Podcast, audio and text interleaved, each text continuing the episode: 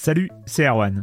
Je me permets ce petit message avant votre podcast pour vous parler du festival Silence on Joue qui aura lieu le 25 mai prochain à la Cité des Sciences et de l'Industrie à Paris. De 10h à 22h, on vous prépare une journée qu'on espère passionnante avec des discussions, des débats au cœur même de la Cité des Sciences et une soirée mémorable dans un grand amphithéâtre. La billetterie est ouverte, le lien est dans la description des derniers épisodes et vous trouverez aussi un lien vers la programmation. C'est 20 euros pour la journée et la soirée, et si vous voulez juste passer nous voir en journée, il suffit d'une entrée classique pour la cité, c'est 13 euros tarif plein avec éventuellement des réductions.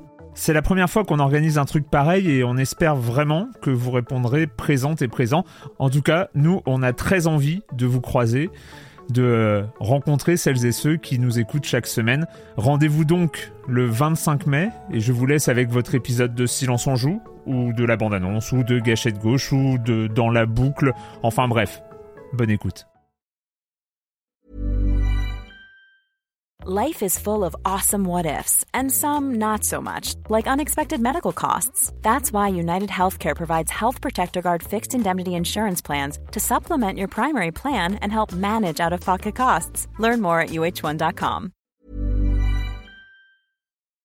Silence en joue, Erwan Cario, bonjour.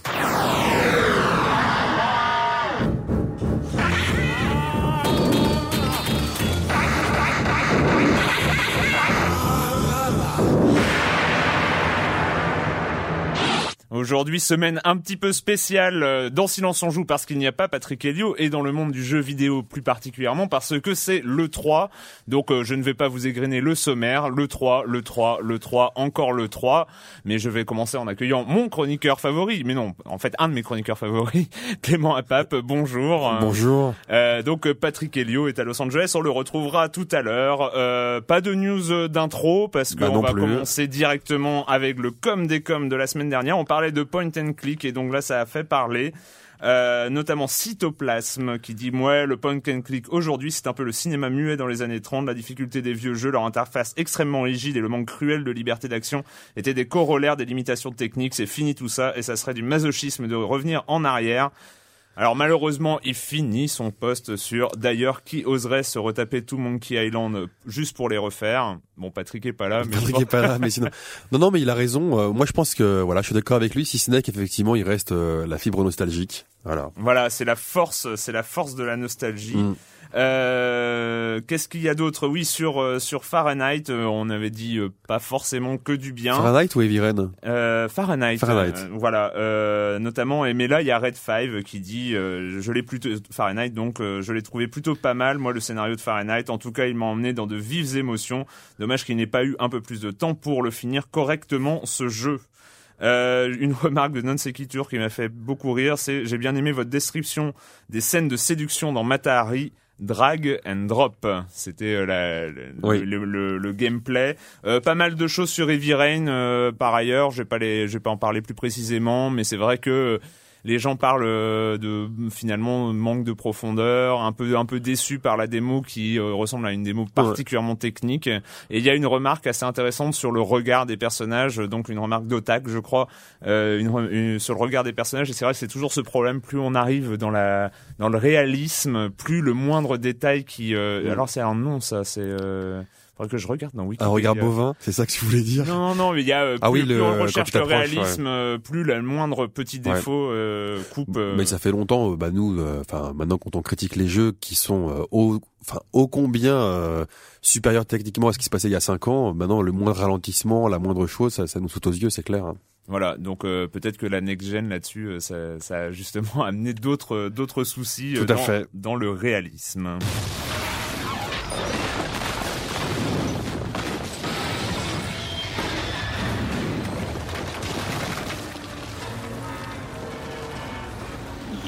No force could challenge you. And now.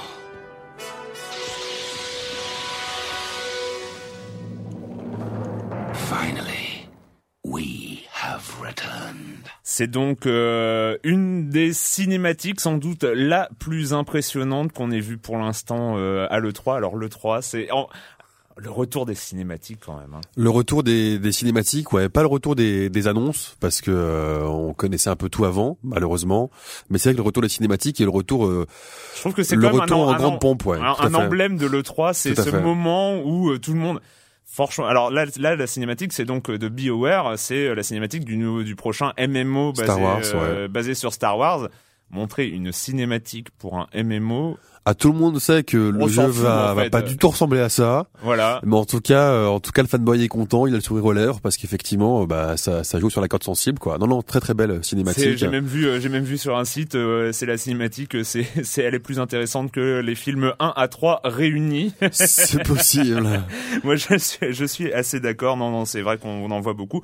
Donc euh, le 3, le, le grand retour. Alors Patrick, euh, Patrick Helio, donc est euh, de regamer.fr, hein, il faut le dire, Tout à fait. euh, est, euh, est à Los Angeles en ce moment. Je l'ai eu au téléphone ce matin. On va parler de ses premières impressions avec lui. Bon, Patrick, donc tu es euh, tu es là, tu es à Los Angeles, tu as de la chance, petit Vénard, tu es donc euh, à downtown Los Angeles et on est euh, on est mercredi matin et donc tu viens, euh, t'as deux jours de t'as deux jours de deux trois derrière toi euh, pour il est une, il est une heure du matin passé, mais tout va bien. Tout va bien, tout va bien. Euh, c'est quoi tes premières impressions sur cette E3 alors? Eh ben, ça fait plaisir de retrouver le 3 euh, comme on l'a, on l'a connu à la grande époque, parce que euh, moi, j'avais le dernier E3 que j'avais fait, c'était en 2006. Mhm.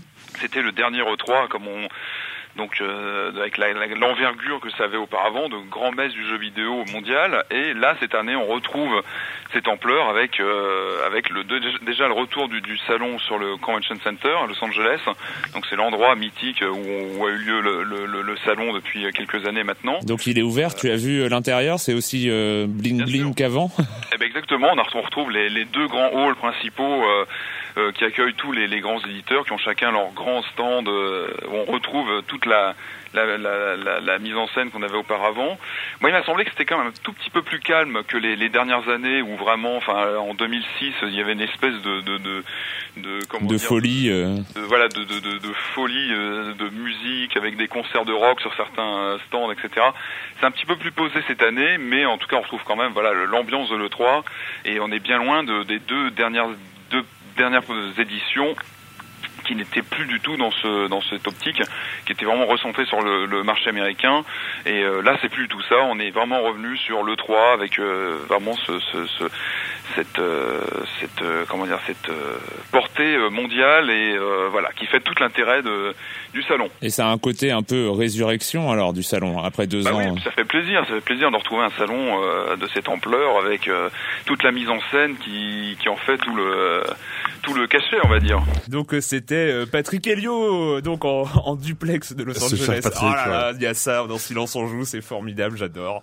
Euh, c'est vrai, donc euh, toi, on se rappelle, on en a même parlé ici euh, en E3 2007. Pour toi, le 3 était mort, donc euh, là c'est le, le retour. Euh, oui, oui, oui, c'est c'est c'est tant mieux et tant mieux qu'on qu'on ait un retour comme Patrick l'a dit, un peu plus de ferveur. Maintenant, je pense que c'est pas c'est pas un retour comme, enfin, on n'est pas revenu aux sources exactement. C'est vrai que le salon est à redé, à recouvrer en fait son son intérêt un peu messianique. euh, Il y a des annonces à portée mondiale. Maintenant, euh, maintenant, c'est pas le 3 de l'époque parce que euh, parce que tout était éventé d'av- d'a- d'avance. On savait tout quasiment. C'est vrai qu'il y avait. c'est- 95% des infos avaient fuité sur le web et il y a plus de. Aujourd'hui, on voit que ce qui a quand même évolué, c'est aussi euh, le marketing des, des des développeurs et des éditeurs. C'est-à-dire que avant, ils font, ils mettaient tout là-dessus. Donc euh, pendant pendant des mois, on n'avait pas d'annonce et tout était là-dessus. Mhm.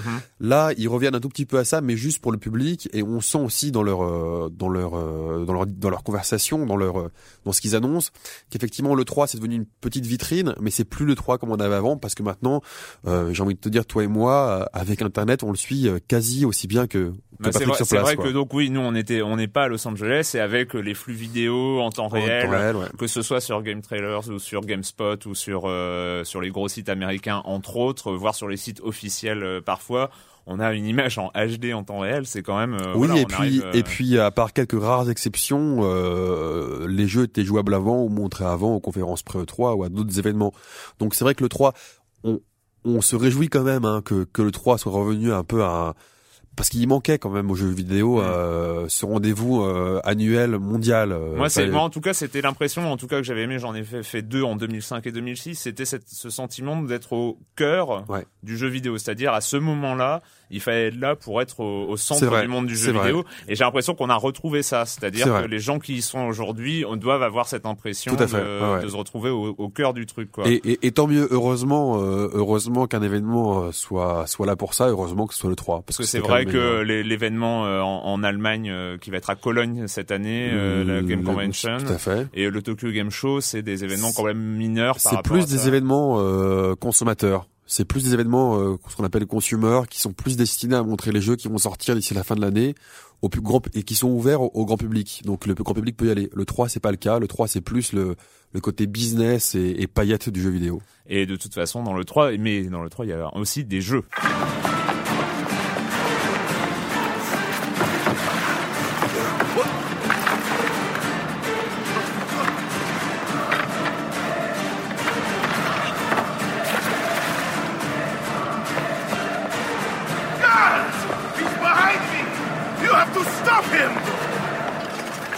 Y a aussi des jeux, il y a aussi quand même eu pas mal d'annonces euh, donc dans ces deux premiers jours et demi euh, parce que c'est vrai que alors, les- sur les conférences pré E3 c'est quand même là le grand rendez-vous euh, et pas mal pas mal quand même de, de choses nouvelles, pas forcément nouvelles mais des premières images. Notamment donc là on a vu Assassin's Creed où, Le euh, 2, le 2, le ouais. 2, oui, le 2, avec un, le trailer, c'est assez rigolo comment ça s'est divisé, le trailer officiel diffusé pendant la conférence de Microsoft, et Patrice Desilets, donc réalisateur du jeu, qui vient à la conférence Sony montrer le gameplay. Tout à fait. Alors on n'a pas été déçus effectivement. Assassin's Creed 2 c'était un jeu, c'était un jeu attendu et euh, le jeu est toujours aussi joli, même s'il y a quelques côtés. Oui, je suis un peu enrhumé. euh, merci Florent. Je crois que je crois que les, auditeurs ont, ont reconnu. Alors, le, il faut savoir, le, l'achievement de Florent à chaque fois qu'il réalise, c'est que son nom soit cité, et donc c'est gagné. Et voilà, c'est gagné. Euh, non, non, c'est vrai que c'est c'est assez intéressant. Ça ressemble assez au 1, mais c'est pas forcément une critique. Euh, on a vu, euh, on a vu notre nouveau héros Ezio faire le malin avec la machine volante euh, de Leonardo da Vinci. Donc c'était c'était assez cool, C'était assez sympa. Globalement, moi j'ai retenu euh, en jeu, j'ai retenu euh, bizarrement hors conférence un nouveau Zelda sur la Wii. Oui, Voilà. hors conférence, Hors conférence. juste une annonce, euh, juste une Voilà. annonce euh, sans plus. qui devrait arriver en 2010, compatible Wii Motion Plus. Euh, j'ai retenu euh, sur PlayStation 3 Agent, le, le nouveau Rockstar. Bon après il y a beaucoup de titres hein, dont, dont vous, dont les auditeurs. Alors, euh, on a, on a vu, on, on sait ce que c'est, Agent, euh, plus... Agent, on sait que juste que c'est développé par Rockstar North et que c'est un Donc, Rockstar North, c'est GTA 4. voilà, ça se situe dans les années 70 et c'est centré sur des affaires d'espionnage. Voilà, on n'en sait pas plus pour l'instant. Mm. Mais Rockstar aidant, bah voilà, on, on l'attend, on l'attend. Je crois qu'on va l'attendre encore assez longtemps. Il y a eu, euh, euh, il y a eu des débats d'ailleurs. Il y a eu déjà des débats dans les commentaires de Silence on joue sur Left 4 Dead 2, donc qui a été annoncé alors étrangement à la conférence Microsoft, Oui, alors, alors on- que c'est quand même un jeu Steam à la base. Oui, oui, euh, mais celui-là, enfin, il y avait les fuites étaient, on savait qu'il y en avait un deuxième qui était annoncé. Euh, comme beaucoup de titres de le 3 euh, qui ont été annoncés, c'est-à-dire que c'est un jeu dont on n'attendait pas une mise à jour si vite. Mm. Euh, c'est vrai que euh, ça aurait pu être un add-on gratuit ou à, ou à peu de frais. Là, un an après, ça, va- ça risque de diviser la communauté des joueurs parce qu'est-ce qu'on va payer plein pot ce qui- ce qui n'est qu'un add-on, c'est à voir. Mais il se euh, passe deux jours.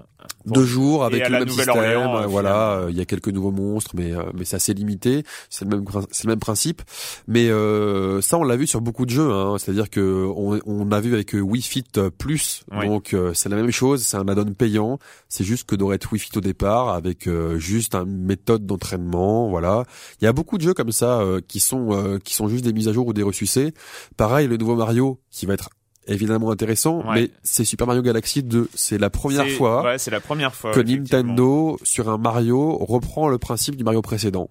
D'habitude, c'était toujours euh, innovant et bon alors Ma- Super Mario Galaxy est un excellent Mario, Mm.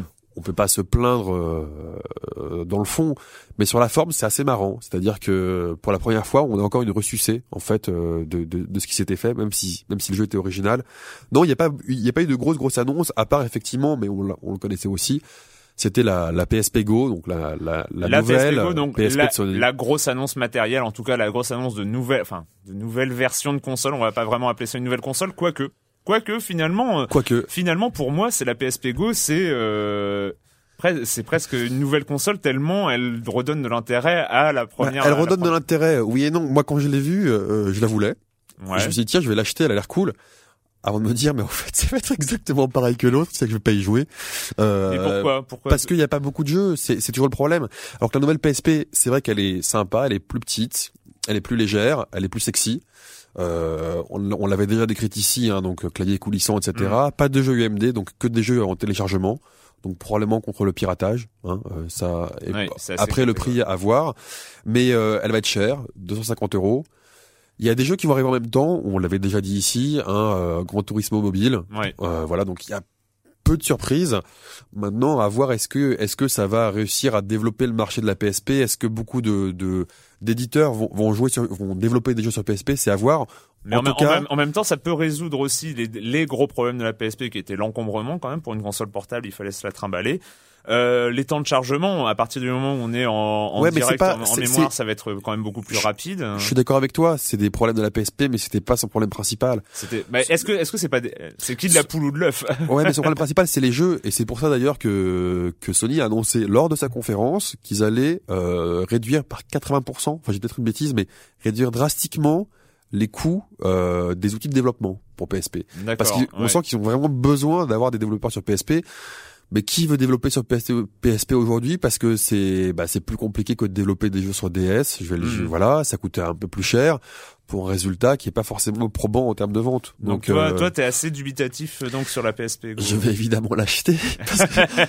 Et voilà, il me la faut. mais euh, à voir, à voir si, je sais pas s'ils avaient vraiment donné un bon au, au jeu PSP, sachant que Sony dit que ça ne va pas remplacer la PSP. C'est-à-dire que Ouais, la, la PSP, PSP va, 3000. là. voilà, la PSP va rester. Elle a un écran plus grand. Elle a des jeux UMD. Les jeux UMD ne vont pas s'arrêter non plus. Il y aura Mhm. toujours des jeux en UMD. Donc à voir si ce, ce système un peu, euh, voilà, Bâtard, un peu hein. bâtard entre deux chaises euh, va fonctionner. On revient sur le 3 tout de suite, mais comme chaque semaine, on va accueillir Monsieur Fall de TrickTrack.net et sa chronique Jeux de société.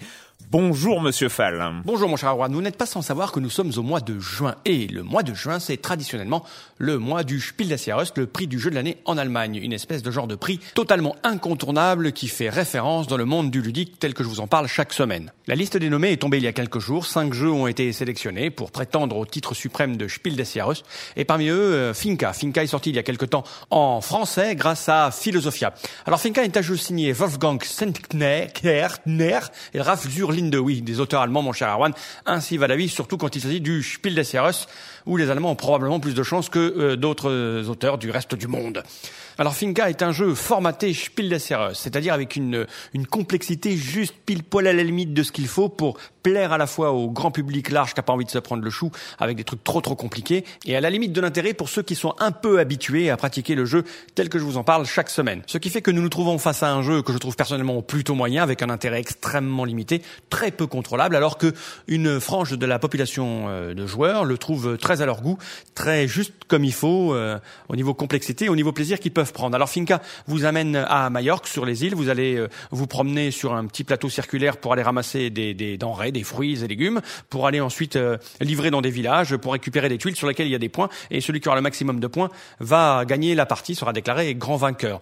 L'astuce du jeu, l'intérêt que l'on peut y trouver se trouve dans la roue de déplacement, celle qui va gérer vos récoltes, ce que vous allez ramasser, puisque c'est une espèce de roue sur laquelle les pions sont positionnés. Vous avancez d'un nombre de cases qui correspond au nombre de pions présents sur la case que vous quittez, et vous ramassez des fruits et légumes en nombre en fonction du nombre de pions présents sur la case que vous atteignez. Ah, Personnellement, cette phase, je la trouve euh, sympathique et excitante. Bon, le reste du jeu, euh, tout dépend de vos goûts personnels. En tout cas, le jeu a beaucoup plu aux membres du jury du Spiel des Jahres, puisqu'il est dans les cinq finalistes. Certains le voient gagnant, puisque le jeu a trouvé son public. En tout cas, nous serons fixés bientôt. Voilà, mon cher Erwan, c'était Finca de Wolfgang Senker et Ralf zur Linde, édité par Philosophia en français. Un jeu pour 2 à 4 joueurs à partir de 10 ans pour des parties de 50-60 minutes. Un jeu que vous trouverez aux alentours de 30 ou 35 euros à la semaine prochaine, mon cher Erwan. À la semaine prochaine, Monsieur Fall. Monsieur Fall de TrickTrack.net. Scan.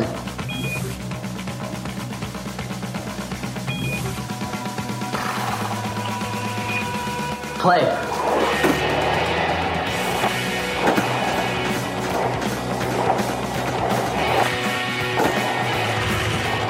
Ça, c'est donc euh, un son issu de la vidéo de présentation de Natal. Natal. Euh, donc la grande annonce, un peu peut-être fumeuse, mais on va en parler de Microsoft. Ouais, avec plaisir. Euh, donc euh, c'est, euh, mais c'est donc les, les les annonces et là au niveau matériel, interface, ça ça a été le grand sujet des conférences. Mais on va en parler avec notre envoyé spécial Patrick Helio.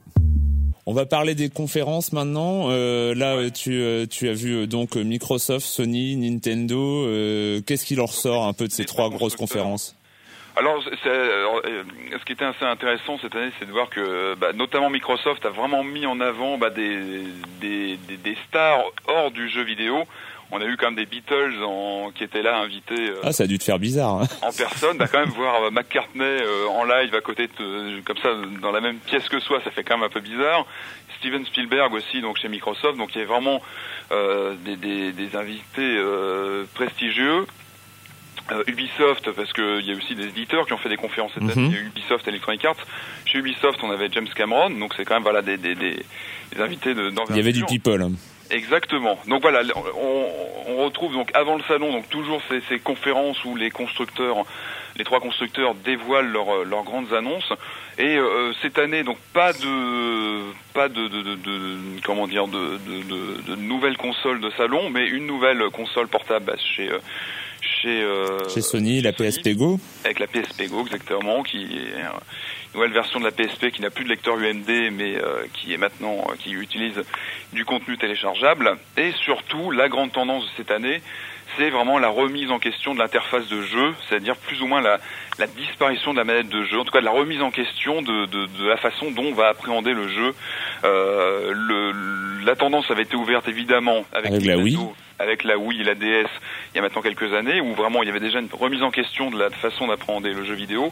Et là, cette année, on voit vraiment que, que Microsoft et euh, Sony se, Essaye se de rattraper le coup, en fait. euh. Et, et voilà, et repose la question de comment on- le, le joueur doit appréhender le jeu.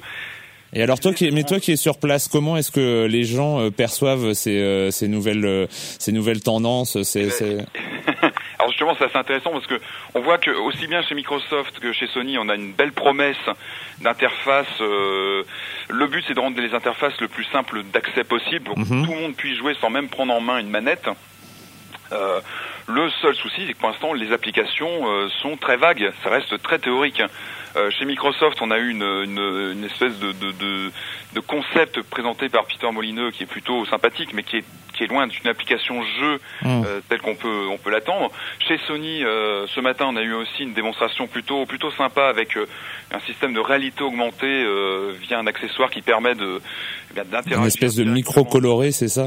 Exactement, Mhm. qui permet d'interagir avec le avec les jeux, mais on n'a pas du jeu concret. Et là, on voit que c'est une stratégie qui est quand même différente de Nintendo, parce que quand lorsque Nintendo présentait a présenté ses machines à l'époque, c'était immédiatement associé à du jeu concret, quasiment euh, fini, parce que voilà, chez Nintendo en général, le, jeu et le, matériel sont euh, développés en, parallèle. Bon bah Patrick, euh, merci beaucoup pour pour pour ton intervention. Mais et ces prochains jours, ces deux prochains jours, c'est quoi ton programme?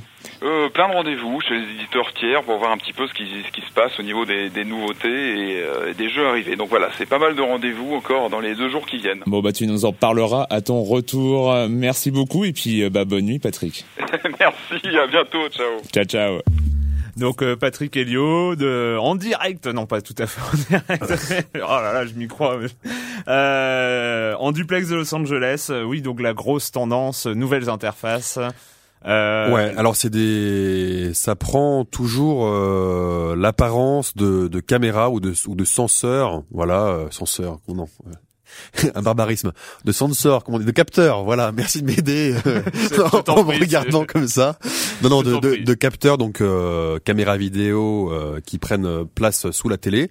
Euh, alors en fait, je suis partagé euh, entre euh, de l'intérêt technique et du pur bullshit, voilà. Voilà, euh, on va faire le, le bilan. Donc euh, c'est vrai, les caméras, c'est euh, une chez Microsoft. Donc là, on a eu un film de présentation, mais pas grand chose en temps réel qui fonctionne. Si. Rappelle-toi, on a vu une nana se démener pour euh, renvoyer des balles et des ballons. euh, Oui, voilà. mais euh, vraiment, on est. Mais par rapport à la démo technique qu'ils ont fait, enfin la démo, les- La démo, vidéo, vidéo, euh, ouais. dont est issu le premier son qu'on a entendu tout à l'heure.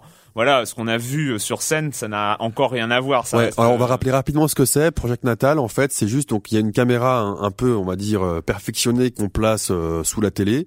Et le la grosse originalité de ce concept, c'est qu'il n'y a plus d'accessoires, c'est notre Mm. corps qui est l'accessoire. Ouais. C'est-à-dire que contrairement euh, aux caméras qui existent aujourd'hui comme l'iToy, où on se voyait, on va dire, dans la télé, là normalement, euh, le système est capable de reconnaître euh, nos mains, de notre de notre coude, de nos bras, de notre jambe, et donc euh, la manière dont on bouge vraiment dans, dans l'espace est reconnue. Et le tout en temps réel. Et le tout en temps réel. Alors si euh, si on regarde euh, frame par frame, euh, comme je l'ai fait, comme une petite pute, l'image, la vidéo euh, de Microsoft, on voit qu'il y a, on voit qu'il y a quand même un, un bon lag, hein, un, un- un bon lag. Parfois, il a, il se touche euh, l'épaule droite et on voit que l'avatar à l'écran est toujours à gauche. Mais euh, bon, au moins ça semble réel. Euh, c'est très Minority Report, hein, comme euh, c'est- ça ressemble vraiment à On Minority Report. mains On bouge les- les mains voilà. et voilà. Après, euh, là où moi je doute du concept, c'est quand j'ai vu Molineux arriver, notre grand ami Molineux. Molineux, grand homme du jeu vidéo, mais grand bullshitter devant l'éternel. Euh, vraiment grand grand bullshitter. Et la vidéo qu'il nous a présentée, en plus d'être un... un néologisme, ça. Oui, mais bon voilà. non, non, et le projet qu'il nous a présenté, Milo, donc euh, c'était un projet où on voyait une euh, femme réelle qui s'adressait donc à un jeune garçon virtuel Mm. qui était dans, dans, dans, dans le jeu, enfin dans, dans l'interface. Et ça, j'y crois pas du tout. Autant je crois au concept de, de quelques éléments qui, qui présentaient, comme, comme dessiner un, un, un dessin sur une feuille, la montrer à la caméra et que l'enfant virtuel la prenne Ouais. euh, dans le jeu. Autant le reste, c'était une conversation comme toi et moi on a, et j'y crois pas ça du veut tout. Dire, ça veut dire que grosso modo, Peter Molineux aurait passé le test de Turing, donc c'est-à-dire le fait qu'un ordinateur ait une conversation euh, Ouais, proche de l'humain. Mais pas justement. Molineux, c'est ça le problème, c'est que euh, à la fois quand on le voit et qu'on n'est pas du sérail du jeu vidéo, qu'on le connaît pas depuis longtemps, on se dit waouh, c'est fabuleux ce qu'on peut faire dans le jeu vidéo. Ouais. Autant quand on le connaît, on sait que ça part pas, ça part pas d'un mauvais sentiment, mais en fait, ce qui, ce qui, ce qu'il a montré là, c'est ce qu'il aimerait ouais. pouvoir faire. Voilà, c'est ce qu'il aimerait pouvoir faire, mais j'en doute. euh, Du côté de. Sony, euh, beaucoup plus simple, hein, beaucoup plus simple, quelque chose de l'ordre de la réalité augmentée. Ouais, c'est assez, c'est plus euh, rigolo. Alors c'est moins excitant. Oui. Euh, Forcément. Enfin, ça dépend pour qui, parce que l'accessoire ressemblait un peu à un god, hein, avec un, avec une boule, euh, une boule de couleur. Donc c'est un truc. ouais, c'est, l'été, pardon. Et euh, en fait, ce qui était intéressant dans ce système-là, donc pareil, il y avait une caméra qui filmait, mais là, euh, en fait, avec l'accessoire qu'on avait dans la main, qui ressemblait un peu à une Wiimote, hein, en fait, euh, un principe de réalité augmentée, c'est-à-dire que euh, à la volée, on pouvait avoir une épée ou un lasso ou une batte de baseball dans la main qu'on voyait à l'écran. Et, donc, euh, qui était vraiment là pour le coup, euh, temps de réponse immédiat. Temps de réponse immédiat. C'était, c'est à défaut d'être vraiment impressionnant, parce que c'est vrai qu'on était face à des graphismes hyper simples et des choses comme ça, à défaut d'être vraiment impressionnant, au moins il y avait quelque chose de l'ordre de l'application. de ludique. euh, ouais. Maintenant, euh, c'est vrai que euh, ils disaient qu'ils espéraient évidemment avoir du jeu casual dessus, des petits jeux, et ça on n'en doute Ouais, pas. on en doute pas Ils tout. espéraient avoir des, des jeux gamers. Franchement, le, le quand ils ont quand ils ont essayé de simuler un, un FPS, ça avait l'air vraiment à chier. Oui. Mais sinon, euh, effectivement, moi, ce qui m'a surpris agréablement, c'était euh, c'était pas d'avoir le fait d'avoir une épée, c'était quand ils simulaient un lasso ou quelque chose de, de fluide dans la Mhm. main. Et ça, Mhm. c'était extrêmement bien rendu. À voir si ça peut pas se mixer après avec d'autres jeux. En tout cas, c'est vrai que c'est intéressant depuis que la Wiimote a, a conquis euh, a conquis Alors, le public. Le seul intérêt vis- par rapport à la Wiimote, d'après ce que j'ai compris, c'est que ça repère le, le fait de se rapprocher. Mais encore, non, la Wiimote, la Wiimote est censée le faire. la Wiimote est censée le faire. Non, je pense que le le problème de ces interfaces, c'est que ce sera des interfaces optionnelles. Ouais. Et euh, la grande force de, de la Wii, qu'on l'aime ou pas, c'est que euh, la Wiimote, voilà, elle, elle est de base avec euh, avec toute console et donc tous les jeux l'utilisent euh, plus ou moins. Et du côté Nintendo, aucune surprise à ce niveau-là, mais donc euh, des démonstrations Wiimote euh, de la Wii Motion Plus la qui sort Plus, la semaine hein. prochaine.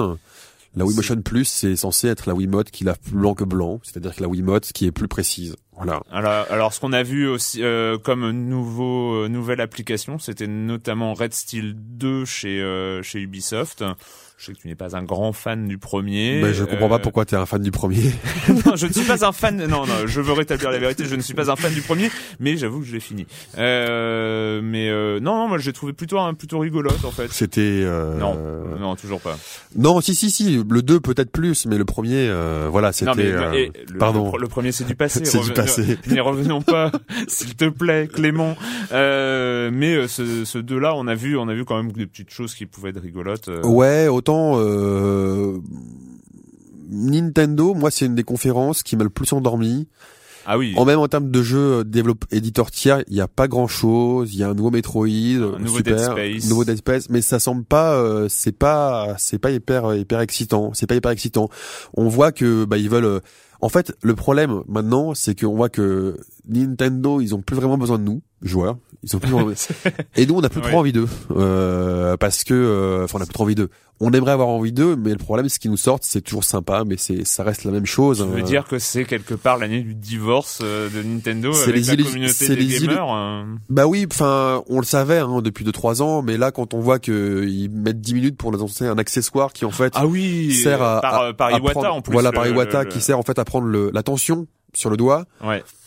Bon, super. Ah oui, euh, celui-là, celui-là, il a fait peur. hein. Moi, il m'a fait peur. ouais. Voilà, on, on sort vraiment du, du cadre du jeu vidéo. Sortir le PDG, le président de Nintendo pour leur présenter un, un détecteur de poux, il faut, il faut quand même. euh, faut quand même- Ouais, voilà. Donc c'est euh... non, non, mais c'est c'est c'est c'est aussi euh, il faut voir le côté positif de la chose.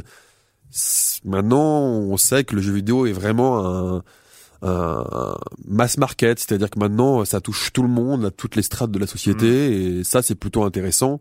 Maintenant, il faudrait peut-être que les médias le traitent un peu mieux, mais euh, Eh, eh, qu'est-ce qu'on fait? Ah mais oui, mais on est peut-être une des rares exceptions, mais euh, mais c'est vrai que le, ça prouve aussi que le jeu vidéo est entré vraiment dans une ère euh, dans une ère de, de, de mass média et qu'il a infiltré maintenant toutes les sphères euh, de la société.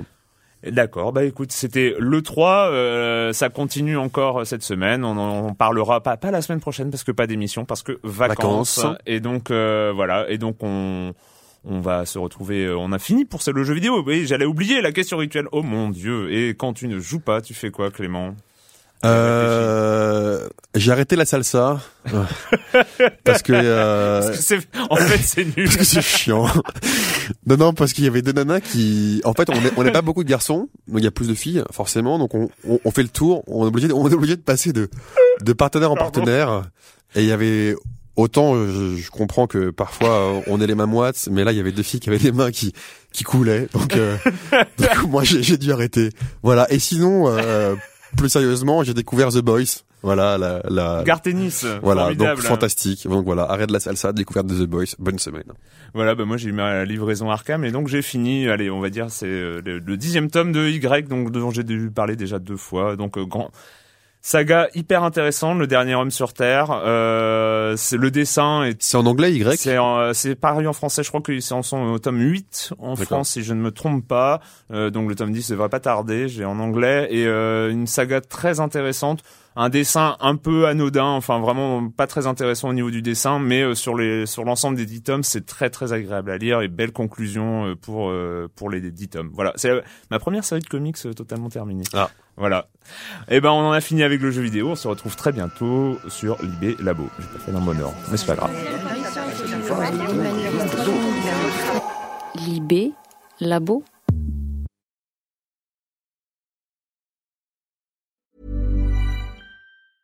Ever catch yourself eating the same flavorless dinner three days in a row? Dreaming of something better? Well, HelloFresh is your guilt-free dream come true, baby. It's me, Kiki Palmer. Let's wake up those taste buds with hot, juicy pecan-crusted chicken or garlic butter shrimp scampi. Mm. Hello Fresh. Stop dreaming of all the delicious possibilities and dig in at HelloFresh.com. Let's get this dinner party started.